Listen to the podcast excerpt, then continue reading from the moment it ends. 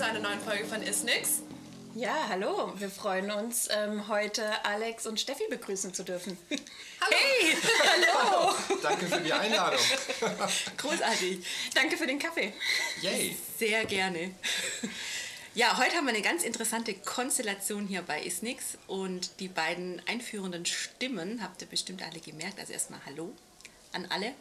Die gehören natürlich jetzt nicht zu Alex und zu mir, sondern wir haben heute ein Podcast Doppel sozusagen und haben ein ganz wunderbares Dysphagie-Podcast-Duo. Nicht mal bei uns zu Gast, weil wir sind ja nicht bei uns, sondern wir sind ja in Köln auf der DGD und haben uns gedacht, wann kann man diese Gelegenheit denn schon mal verstreichen lassen und nicht nutzen, wenn man mit Podcastern übers Podcasten redet? Im Bezug zur Dysphagie natürlich. Ist euch aufgefallen, dass über Dysphagie zu reden bedeutet viel zu reden? Nein? Was? Okay, egal. ähm, ja, nein. Ähm, wir haben tatsächlich zwei Gäste. Mögt ihr euch vorstellen? Sehr gerne. Ja, also ich bin Julia, Julia Hirschwald. Ich bin Jule Hofacker.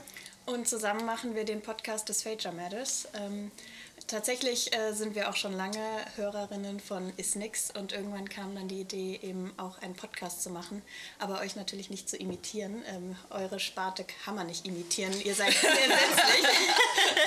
Wir sind so konzeptlos. Ich, ja, Ja, aber genau, ja. ähm, in unserem Podcast, also wir machen ihn auf Englisch, ähm, weil auch einfach die Idee war, dass wir immer einen Gast äh, zu Besuch haben, den wir interviewen und so natürlich auch ähm, ganz verschiedene Gäste äh, aus dem englischsprachigen Raum oder ähm, aus allen anderen möglichen Ländern interviewen können. Ähm, genau. Ha- Hast du schon gesagt, wie euer Podcast heißt? Also wer ihn noch nicht kennt, Dysphagia Matters, absolut empfehlenswert und hörenswert. Ich habe schon ganz viele Episoden ähm, mir angehört, vor allem äh, jetzt ja doch auch schon eine ganze Weile. Ne? Also ihr habt jetzt äh, schon über 15, 16, 17 Episoden oder sowas, auch in einer relativen Regelmäßigkeit. Warum habt ihr denn den Eindruck gehabt, es braucht einen Dysphagie-Podcast? Also mal davon abgesehen, dass man nicht genug über Dysphagie sprechen kann. Ja, warum braucht es noch einen? Ähm, ist eigentlich eine ganz gute Frage.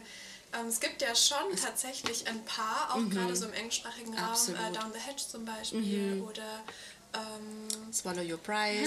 Swallow Your Pride, Beispiel, genau, auch noch ein ja. ganz großer, ganz bekannter, auch tolle Podcasts. Ähm, ja, was uns da manchmal noch so ein bisschen gefehlt hat oder wo wir eben für uns als junge Klinikerin auch noch so die Schwierigkeit manchmal gesehen haben, ist einfach so das Lernen, wie fangen wir denn jetzt überhaupt an? Ähm, ja, so den Einstieg ins Berufsleben aus der Uni raus, die Evidenz noch irgendwie mitnehmen, aber Ja. dann trotzdem auch praktisch anfangen zu arbeiten. Und da ähm, dachten wir eigentlich, da kann noch ein bisschen mehr, noch mehr Infos kann da rausgegeben werden.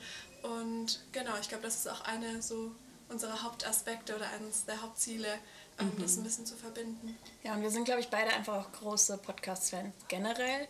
Ähm, Down the Hedge wird ja leider nicht weitergeführt, was äh, auch sehr schade ist. Und ähm, wir versuchen auch schon, oder ich glaube, das passiert so ein bisschen automatisch, auch eher so diesen europäischen Kontext viel mit einzubeziehen, was ja zum Beispiel bei Swallow Your Pride nicht der Fall ist. Absolut. Ähm, wo ja viele, was ja auch super ist und das gibt es ja auch einfach die Unterschiede, aber ich glaube, da äh, ist das auch nochmal eine gute Ergänzung ähm, so von unserer Seite. Und jetzt muss man ja auch sagen, ne, ihr habt da ja auch wirklich Gäste im internationalen Bereich, die ja wirklich diejenigen sind, die ja auch wissenschaftlich arbeiten, die wirklich die Daten auch erheben, die ja relevant sind dann auch für die, für die Klinik. Wie ist denn das für euch? Also kennt ihr die alle? Spielt da eure internationale Erfahrung, die ihr selber gemacht habt? Na, Ich glaube, ihr beide habt euch auch gar nicht in Deutschland kennengelernt, sondern tatsächlich in Irland. Was ja auch also eins meiner Herzensländer ist, von dem her fühle ich mich da ja auch schon. Ist, ich war schon ganz oft in Irland tatsächlich, ja. Alex nickt. Ich kann auch ein bisschen Gälisch sprechen. Toll. Ja. Toll. Kann ich nicht. Wollen wir jetzt aber nicht mehr. Nein, nein. Außer du schluckst dabei. Ja, auch das kriege ich hin. Nein, genau, hat, hat so diese, dieses Reinschnuppern oder dieses, nicht Schnuppern, das war, also wenn, wenn man im Ausland studiert, ist es ja mehr als nur Reinschnuppern. Diese, diese andere Luft, diese wissenschaftliche Luft, also vielleicht im Vergleich zum deutschen Ausbildungssystem auch, hat das einen Einfluss gehabt, auch auf die, wie ihr auf die Gäste zugeht, welche Gäste ihr euch auswählt, die Art und Weise, wie ihr, wie ihr diesen Podcast auch genommen habt, aber auch einfach auf euer Denken und Handeln, weil das ist ja einfach ein anderer Umgang auch mit Dysphagie in den anderen mhm. Ländern. Ja, ich glaube, es hat auf jeden Fall einen ziemlich großen Einfluss gehabt. Also mm. Margaret Walsh hat mm. ja unser, ähm, bei ihr haben wir studiert, den mm Master gemacht und sie hat auch so den ersten Anstoß auch ein bisschen gegeben zu unserem Podcast. Ach was. Und gerade auch über ähm, ihr Netzwerk sind wir ja. auch zu Leuten gekommen, ähm, die wir einladen konnten.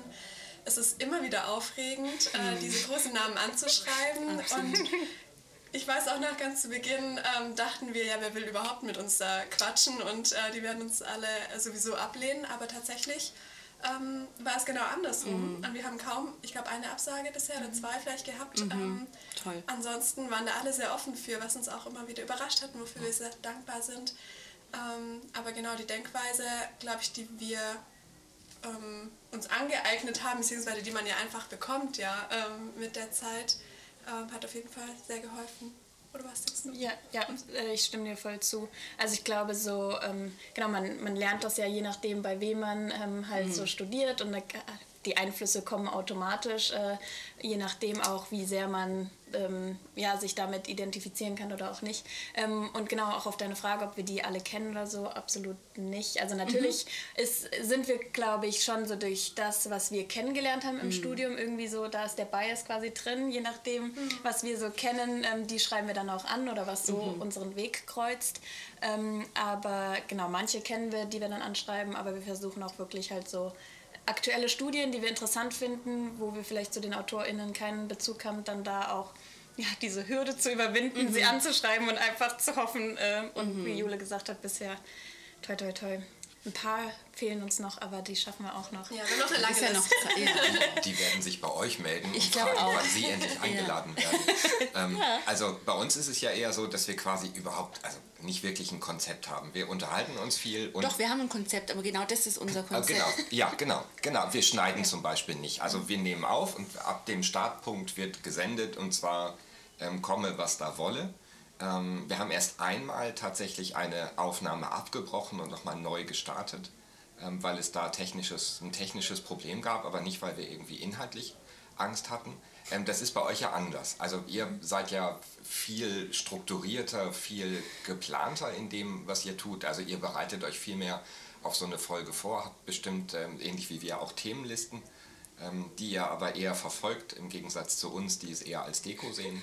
Ähm, also, aber worauf ich eigentlich hinaus wollte, heißt das für euch, dass ihr über euren Podcast auch irgendwie euer dysphagiologisches Leben optimieren könnt? Also bringt es auch für euch einen positiven Effekt? Oh, ja, absolut, absolut. Also allein, wie du schon sagst, wir, natürlich, wir bereiten uns vor, wenn wir ein Paper irgendwie besprechen wollen, dann musst du das gelesen haben. Ne? Mhm. Und so in deinem Alltag, ich glaube, das kennt jeder von uns, schafft man es mhm. selten, so ein Paper von ganz am Anfang bis zum Ende zu lesen. Ähm, irgendwie dann liest man doch mal diagonal oder geht halt irgendwie Einleitung Ergebnisse, Diskussion. ähm, und das ist auf jeden Fall total der Benefit, würde ich sagen. Ähm, da so richtig einzusteigen und dann auch Fragen stellen zu können, die mit den ForscherInnen mm. zu sprechen, die es halt gemacht haben. Ne? Auch Fragen, die über dieses Paper hinausgehen, mm. stellen zu können. Und da, ähm, das ist, finde ich, sehr bereichernd und interessant und da lernen wir, glaube ich, beide äh, enorm viel bei. Und ähm, ja, auch dieses Netzwerk aufzubauen. Also äh, gerade wie du gesagt hast, ne, wir sind Berufsanfängerinnen. Ähm, und da halt irgendwie, ja, in so, auch wenn es nur mal eine Stunde ist, online auf Zoom, äh, in Präsenz natürlich auch immer noch mal ein bisschen toller, aber mhm. ähm, allein die Möglichkeit zu haben, dann mit jemandem zu zoomen in den USA oder sonst wo, ähm, das ist schon, ja, cool. Und vermutlich dies, durch dieses Studium ist auch die Sprachbarriere nicht mehr so groß, ne? dass man dann einfach Schön auch wär's. sagt, ja wirklich. Also ich würde jetzt tatsächlich auch denken, dass, dass wenn man dann einfach mehr Erfahrung auch hat, dann sagt man auch, ja, wir sprechen jetzt einfach auch auf Englisch mit, mit denen. Oder ist es so eine Herausforderung? Ich glaube, also wir haben jetzt zwei Episoden auf Deutsch ja. gemacht, also einmal mit Uli Birkmann und gestern mit dir, Steffi. Mhm. Ähm, und da merke ich zumindest schon, dass dass es ein bisschen entspannter ist. Mhm. Also es, es macht einfach einen Unterschied, ob es die Muttersprache ist oder mhm. halt eine Fremdsprache, auch wenn man die vielleicht fließend spricht mhm. und irgendwie auch im wissenschaftlichen Jargon drin ist oder so. Ähm, ja. aber allein irgendwie so ein lockerer Einstieg, ähm, das ist, glaube ich, schon anders. Das hört man wahrscheinlich auch. Ähm, ich glaube, ich bin auch ein bisschen aufgeregter vor englischen Episoden noch dazu, wenn man die Person noch nie vorher persönlich so getroffen hat. Mhm. Ähm, aber klar, also und ich glaube, wenn ich, also du hast ja gesagt, Alex, äh, wir zum Beispiel schneiden, ähm, ihr macht das nicht. Das ist schon anstrengend, wenn man dann sein eigenes Englisch halt mhm. auch irgendwie 20 Mal hört und ja. dann sich fragt, ja. Was ja. zum Teufel hast du da eigentlich gesagt? Die, eigene Stimme klingt schon komisch, dann noch in einer anderen Sprache und genau. das dann noch in Dauerschleife um. Ja, ja, da ist man auch manchmal verleitet, ähm, das ist aber das Schöne am Podcasten, das vielleicht einfach nochmal aufzunehmen. Mhm. Ähm, das ist, äh, glaube ich, dürfen wir verraten, oder? Das ja. vor allem in den anfänglichen Episoden wir da doch teilweise noch etwas nervös und unsicher mhm. waren und dann gesagt haben, komm, wir nehmen das einfach nochmal auf, das ist dann noch ein bisschen lockerer, sicherer und ähm, ja. Die Fragen dann sozusagen. Genau, also nicht ja. das von unserem Gast, ja. sondern was wir halt gesagt haben, ohne jetzt den Inhalt zu verändern, Absolut. aber einfach, äh, ja. dass die Formulierung irgendwie nochmal passt. Ihr habt vorhin gesagt, also dass, wenn ihr so eine Podcast-Folge aufnehmt, das ist für euch im, im therapeutisch-klinischen Setting also einen ziemlichen positiven Effekt gibt, weil ihr euch eben mehr vorbereiten müsst und so weiter. Ähm, was wäre euer Rat an all die Leute, die irgendwie da draußen sitzen und mhm. keine Kraft haben, regelmäßig oder keine Zeit haben, regelmäßig Studien zu lesen? Ähm, Unseren Podcast hören. Okay. Euren Podcast hören. Und selber einen Podcast machen, weil das irgendwie einen dazu bringt, nochmal intensiver mit einem Thema zu arbeiten? Ja, klar. Also ich denke auf jeden Fall ähm, ist selber die aktive Auseinandersetzung mit einem Thema immer das, wobei man am meisten lernt wahrscheinlich. Mhm. Oder vielleicht auch ähm, die, die, nachhaltigste mhm. Weise, dass auch viel hängen bleibt. Ähm, also natürlich, klar, warum nicht noch ein Podcast? äh, es gibt aber ja auch noch viele andere ähm, ja.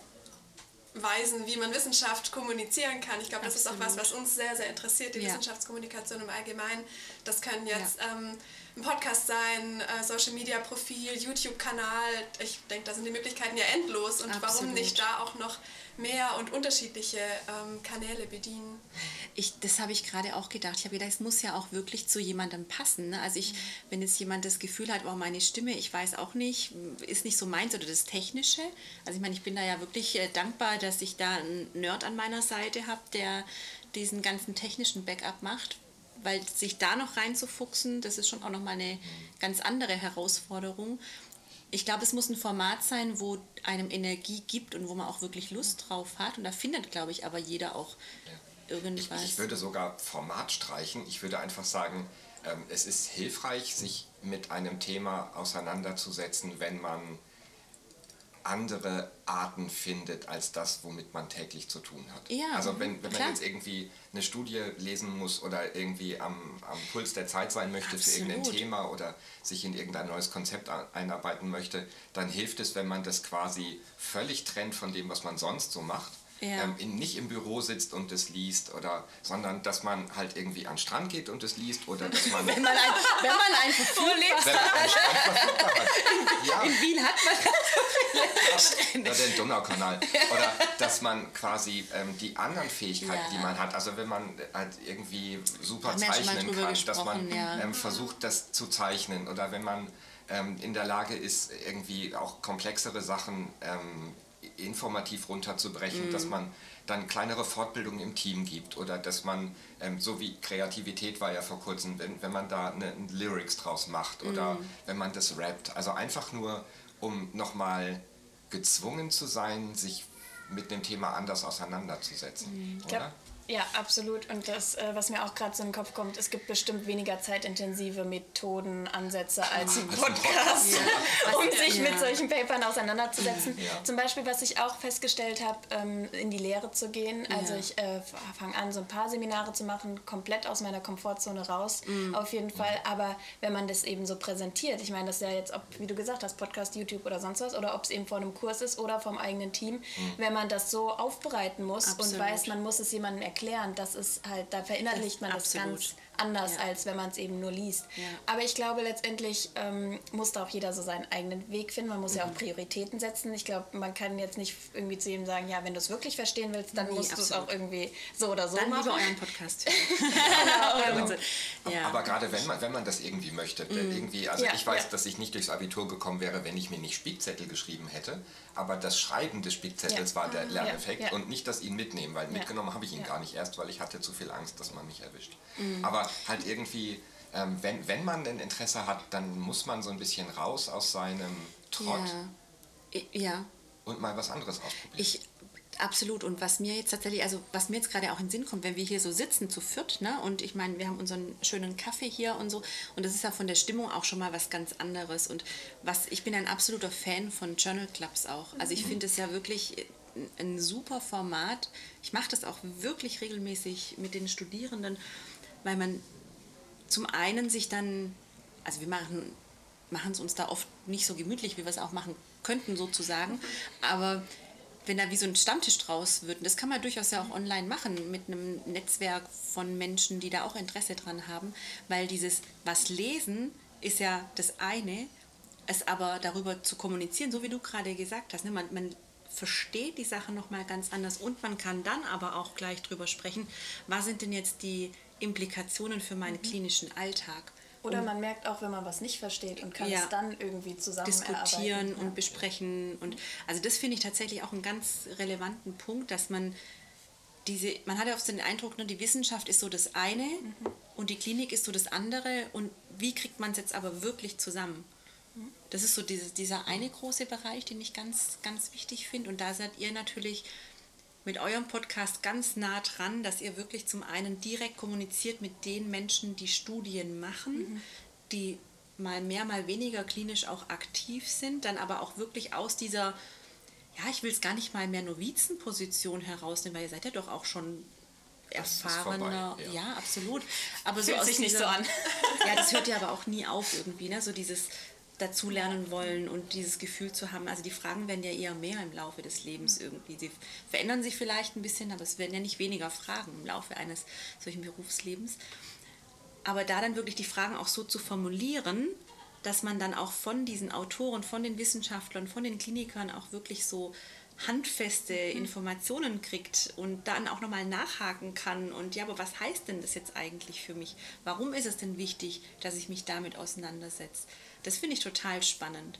Und gleichzeitig finde ich es auch super, weil man ja oft so diesen Eindruck hat, ne, wenn man, wir sind jetzt auf einem wissenschaftlichen Kongress, so, ne, mit vielen wissenschaftlichen Vorträgen in einem sehr klassischen Format, wenn es um Wissensvermittlung geht. Und ich ja. merke durchaus auch, wenn dieses Wissen wirklich auf zehn Minuten komprimiert ist und dann sind da ganz viele komplexe ähm, Schaubilder irgendwie an der Wand, das kann man nicht durchdringen in der Kürze der Zeit trotz alledem ist es ja so ein etabliertes Tool und so, ein etabliertes, so eine etablierte Art und Weise. Wenn man jetzt mit solchen neueren, ich sage doch nochmal das Wort Formate kommt, ja, also Podcasts oder Blog oder Homepages, Social Media, habe ich manchmal so ein bisschen den Eindruck, dass es dann auch so, dass man, dass man mh, mm, den Eindruck erwecken könnte, dass es nicht seriös ist sozusagen mhm. oder dass dem so eine wissenschaftliche Basis fehlt. Und das finde ich super spannend, Dinge so aufzubereiten. Also wenn ich das an der Stelle auch kurz erwähnen darf, du hast gestern einen Vortrag gehalten, der wirklich großartig war und wo ja auch, also ich habe ihn ja auch im Englischen auch schon mal gehört oder ähnlich, wo man einfach auch diese, die, diese, diesen, diesen Bedarf, ähm, hm, wie soll ich das jetzt sagen, diese Übermittlungsform sieht. Ne? Das sind andere Folien, das sind Bilder, das, da wird viel mit, mit visuellen Reizen gespielt. Die Folien sind nicht mit Text vollgepackt. Das ist einfach auf einer ganz anderen Ebene holt einen das ab, also mich zumindest. Und dass man da aber trotzdem auch noch ernst genommen wird als, mhm. als Wissenschaftler oder als Kliniker oder als Vortragender, das finde ich schon auch spannend. Das ist ein richtig wichtiger Punkt. Ja. Als ich den das erste Mal bei ISSD, also in abgeänderter Form, gehalten habe äh, letztes Jahr, Da hatte ich auch so ein bisschen Bedenken, ja. weil es halt einfach nicht ähm, so ja, da reinpasst, wie es halt üblicherweise Ganz gemacht genau, wird. Ja.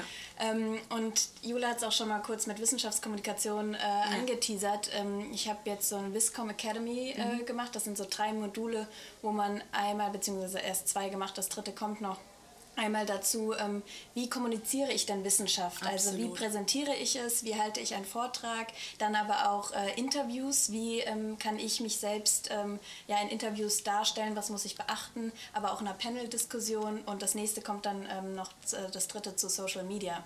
Und äh, im Mai zum Beispiel gehen wir auch auf die WISCON, das ist die Wiss mhm. Wissenschaftskommunikationskonferenz. Ähm, und da sind wir beide irgendwie total ähm, ja, fasziniert von. Mhm. Das ist, glaube ich, was äh, irgendwie, habe ich das Gefühl, auch was, was gerade erst so neu ist, ja. ähm, in manchen Bereichen schon viel mehr etabliert ja. ist, in anderen weniger. Und äh, ja, da auch das so auszuprobieren, so neue Methoden zu versuchen und auch einfach, genau, da war halt auch so dieser große Tipp. Ich meine, eigentlich weiß es jeder, klatscht deine mhm. Folien nicht voll mit Text. Das ja. kann niemand lesen und du so, aber das umzusetzen ist gar nicht so einfach. Ja, absolut, weil es, also ich mache das ja auch, also ich habe ja schon auch immer sehr illustrierte Folien, das ist ja manchmal schon fast so ein bisschen, ich will jetzt nicht sagen, naja, es ist eine Story, die du erzählst. Aber, ja, aber das ja, sind ja Vorträge eigentlich. Ja, genau. Ja. ja. Und ich finde es auch wichtig, und aber genau, es ist so viel mehr, weil man eine Ebene drüber denken mhm. muss und erstmal gucken muss, wie abstrahiert man denn jetzt das Wissen in ein Bild und wie kriegt man das dann gut verpackt. Das ist ja, gar nicht ja. so einfach. Und oft sieht es dann eben einfach aus, oh, halt ist halt ein Bild und drei Wörter dazu. Aber da steckt ja schon auch viel dahinter. Ja. Und ich finde das, also mir ging das tatsächlich ganz ähnlich, als ich angefangen habe, mich damit intensiver auseinanderzusetzen, weil ich das ganz wichtig finde. Weil woran erinnert man sich denn am Ende von so einem Vortrag, von einem Medium? Das, das ist ganz spannend. Ich habe mhm. heute mal die Leute beobachtet bei unterschiedlichen Vorträgen von unterschiedlichen ähm, Arten, ja, wie, wie, vorgetragen wurde. Und mir ist aufgefallen, bei, bei denjenigen, wo die Folien quasi so, so ein altes Thema hatten, also so, ein, so, ein, so eine alte Theme, Designform, also Design, ja. ähm, viel Bilder, viel Zahlen, viel Text, möglichst so, dass man ihn selbst aus drei Metern Entfernung nicht mehr lesen kann und es eine sehr, sehr große ähm, Präsentations- und ich erzähle etwas am Mikrofonschranke, äh, Schere gab, mhm. dass da ganz viele Leute ihre Handys gezückt haben, um die Folien mhm. zu fotografieren. Aber bei den Folien, die das zusammengefasst haben, die quasi eine Geschichte erzählt haben, die eine spannende Story hatten, die zu dem passte, was erzählt wurde, ähm, da haben die Leute ihre Handys nicht rausgeholt, sondern da haben sie zugehört. Da waren sie da. Ne? Da waren sie mhm. da und mhm. haben das mitgenommen und hatten auch, unterstelle ich jetzt mal unbewusst, nicht mal das Gefühl, sie müssten das fotografieren, sondern sie haben es in dem Moment begriffen und verstanden. Mhm. Was ja eigentlich viel cooler ist, weil dann kann man Augenkontakt aufnehmen, dann kann man da sein und ist nicht damit beschäftigt, welchen Knopf muss ich jetzt drücken, schaffe ich es schnell genug, ein Foto zu machen, bevor dieser blöde Vortragende den Knopf drückt und ganz oft kommt so ein äh, weil dann schon die nächste Folie ist. Und man denkt sich, äh, wow, aber äh, folge doch ja. dem Inhalt. Und ähm, das, glaube ich, hat sich in den letzten Jahren geändert. Mhm. Ich sehe weniger Leute mit Handy Fotos machen. Viel weniger. Mhm. Teils, teils. Teils, teils, ja, würde ich auch sagen, ja.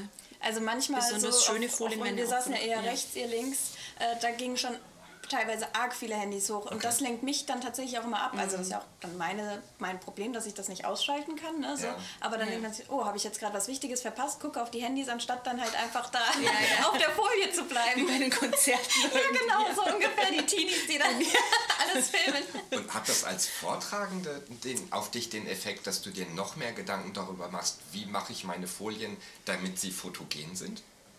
Mm, Oder ganz ketzerisch gefragt, wäre es nicht cool, wenn man auch als Vortragende und Vortragender seine Folien so präsentiert, dass sie es wert sind, fotografiert zu werden? Ah, ich finde es tatsächlich echt schöner, wenn die Leute, also, also ich habe kein Problem damit, wenn Menschen fotografieren, also ich wollte es hm. dir nicht vorgreifen, sorry. Aber ich finde es schon auch schön, wenn man mit dem Kopf irgendwie dabei ist und wenn jetzt jemand sagt, boah, die Folien hätte ich gern, dann fände ich es auch schön, wenn die mich im Nachhinein irgendwie anschreiben und fragen, oh, kann ich das als, also dann als PDF oder okay, so haben? Ja. Weil dann hat man es ja auch wirklich mhm. komplett ganz ohne irgendwelches, irgendwelche Hinterköpfe noch mit drauf und irgendwelche anderen, ähm, anderen Themen. Aber ich glaube auch, dass manche einfach Bilder machen. Also das habe ich jetzt tatsächlich auch zwei, dreimal gemacht, um sie dann eben, wie man, um wieder beim Thema zu sein, auf Social Media zu teilen, ja. um Umso einfach wichtiger, so diesen... dass das schön, also dass das auch passt, oder? Also ja. irgendwie, ich, also ich glaube, dass, dass man das ja. ja auch bespielen kann. Also dass man das als jemand, man der was präsentiert, quasi auch nutzen kann, um, um ja, Informationen zu transportieren. Das ist zwar sehr über Dritte gespielt, über Bande gespielt, aber... Na klar, das mu also ich glaube, wir, wir müssen das auch machen und das ist ja auch das, was ich so schon auch immer wieder anmerkt, ne, dass auch die Wissenschaftler schon auch lernen müssen, ihr Wissen so aufzubereiten, dass es gut eingängig für Kliniker auch zugänglich ist, weil sonst kommen wir ja aus dieser Schere mit Wissenschaft und Klinik nie raus, weil die Wissenschaftler versuchen, also das ist so ganz pauschal gesagt, gell? also das gibt natürlich schon auch äh, immer alle Extreme alle Aus, Ausschläge in alle Richtungen, aber dass Wissenschaftler versuchen es manchmal habe ich den Eindruck, so komplex wie möglich zu machen, um im Prinzip zu zeigen, wie ja. komplex das Thema ist und ja. was die da durchdringen, bringt halt leider nur niemandem was. Und die hohe Kunst ist es dann ja, ein Thema, das eigentlich in der Sache komplex ist, aber wieder, ich sage jetzt nicht mal trivial, aber verständlich runterzubrechen. Mhm. Und dem Anlass angemessen. Ja. Und da ist wahrscheinlich ein Podcast nochmal ein Format, wo man so an einzelnen Stellen nochmal tiefer eintauchen kann, nochmal nachhaken kann. Das ist nochmal so ein bisschen was anderes. Deswegen finde ich das auch so spannend.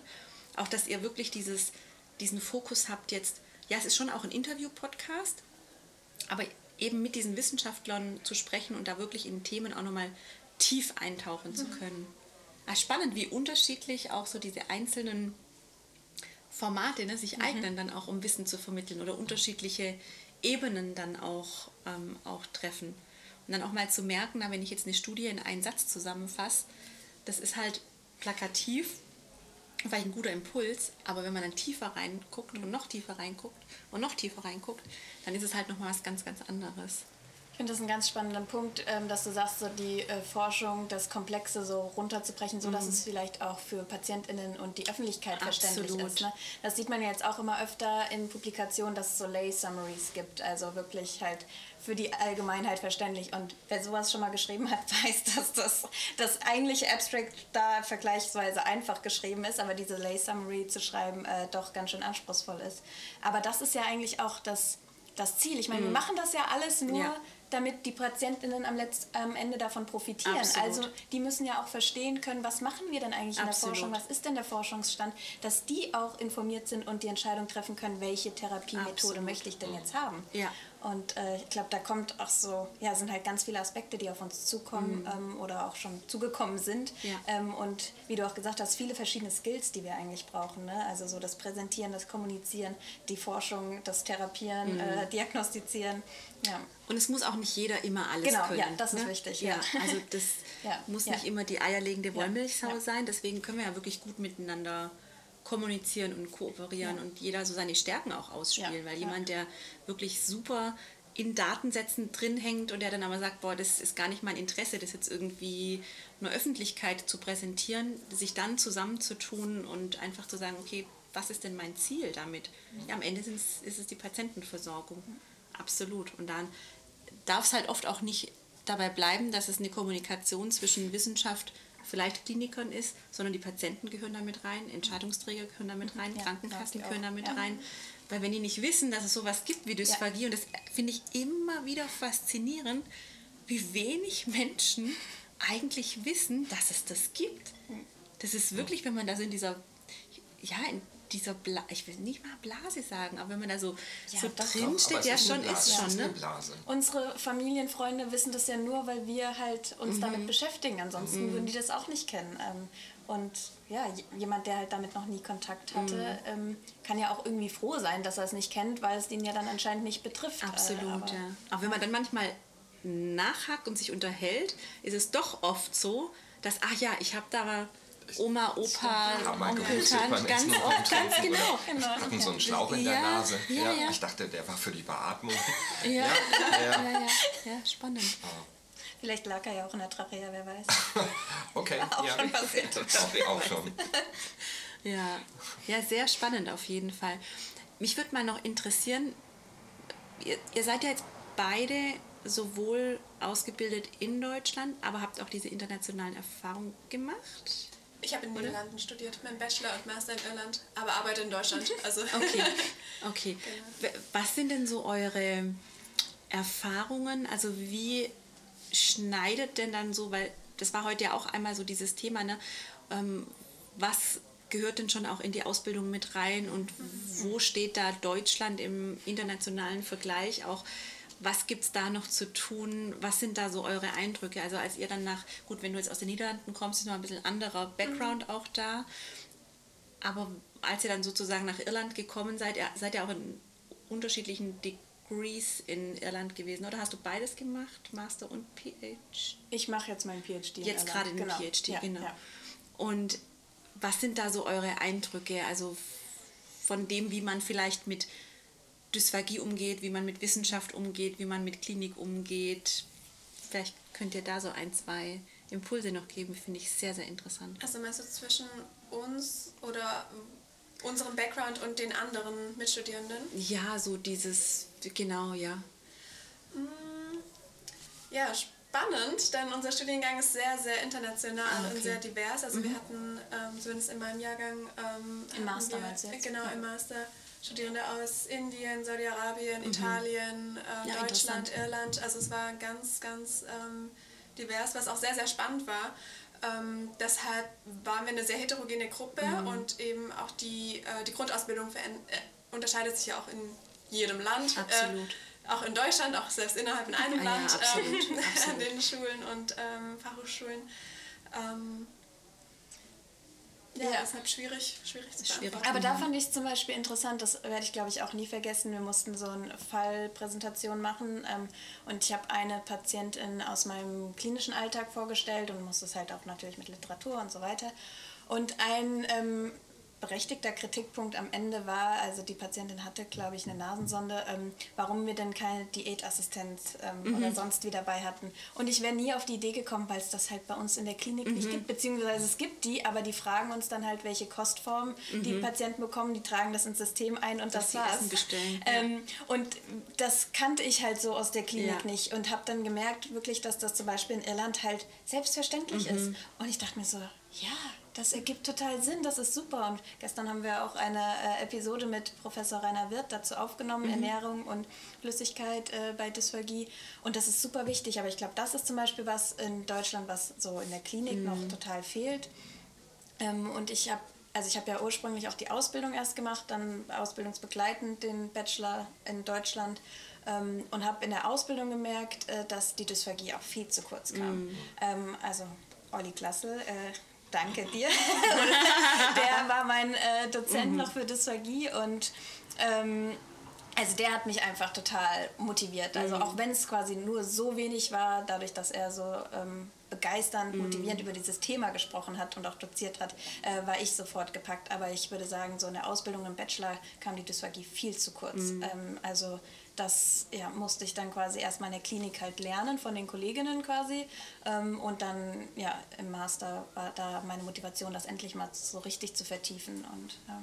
Was, was würdest du sagen oder was würdet ihr sagen nach euren Erfahrungen im Ausland? Was müsste man in Deutschland sofort dringend ändern in Bezug auf Inhalte oder Struktur der Ausbildung des Studiums? Was gehört sofort abgestellt oder optimiert? Jetzt Obacht. Wir sind ja unter uns. Ja, ich finde das tatsächlich super schwierig mhm. zu sagen. Ähm, also ich bin ja ein Riesenfan von Forschung, von wissenschaftlichem Arbeiten und auch von der Akademisierung. Ähm, mhm. Und das ist ja auch gerade so voll im Gange. Aber ich muss sagen, als jemand, der auch die Ausbildung gemacht hat, weiß ich auch die Ausbildung total zu schätzen. Also so, dass man direkt im, ich glaube, im zweiten Semester quasi anfängt, Patienten mhm. in der Schule zu therapieren. Man wird supervidiert, man hat einen Co-Therapeuten in diesem Setting, das ist so wirklich ein Safe Space, man macht Videoanalysen und also diese intensive Betreuung und diese praktische Arbeit, die fand ich super. Ich kann nicht so beurteilen, das kannst du vielleicht eher sagen, Jule, wie das bei dir im Bachelor war ähm, wie, ob das quasi auch in Bachelorstudiengängen, die jetzt nicht mit einer Ausbildung verknüpft sind, so der Fall ist. Und ich glaube, das ist ja auch so ein Kritikpunkt an mhm. Medizinstudiengängen, mhm. dass die ähm, total fit sind, was so die Theorie angeht, aber dass ihnen die Praxis so ein bisschen fehlt.